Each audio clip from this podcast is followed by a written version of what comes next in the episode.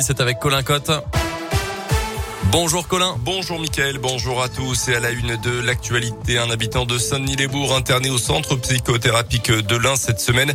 Début janvier, quatre policiers équipés de casques et de boucliers avaient été blessés par ce forcené retranché chez lui avec une petite hache. Le maire avait décidé d'une hospitalisation d'office et le septuagénaire refusait de sortir de chez lui.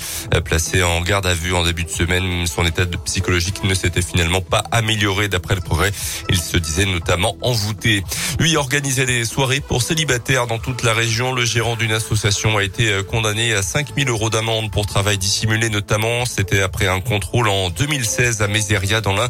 Les gendarmes soupçonnaient une activité euh, commerciale plus qu'associative, euh, notamment des bénévoles qui n'en seraient pas en étant payés en liquide jusqu'à 70 euros par soirée.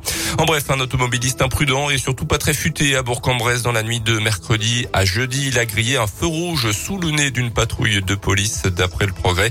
Il roulait en plus de ça sans permis de conduire et avec une voiture qui était censée être immobilisée après une décision de justice.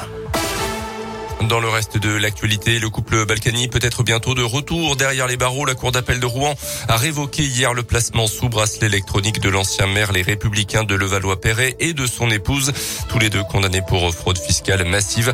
En cause, ils n'auraient pas respecté totalement leur assignation à résidence depuis mars 2021.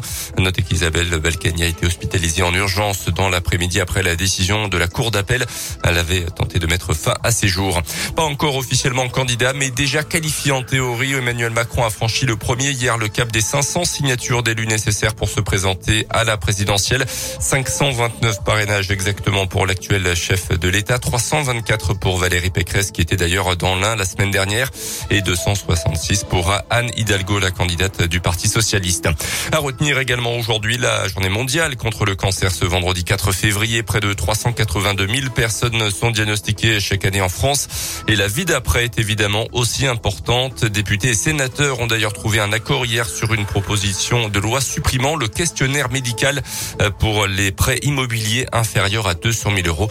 Le texte doit être voté une dernière fois à l'Assemblée nationale. Les sports avec du rugby hier soir en match en retard. L'USB s'est imposé à Verchères à domicile donc face à Aurillac. Score final 17 à 13.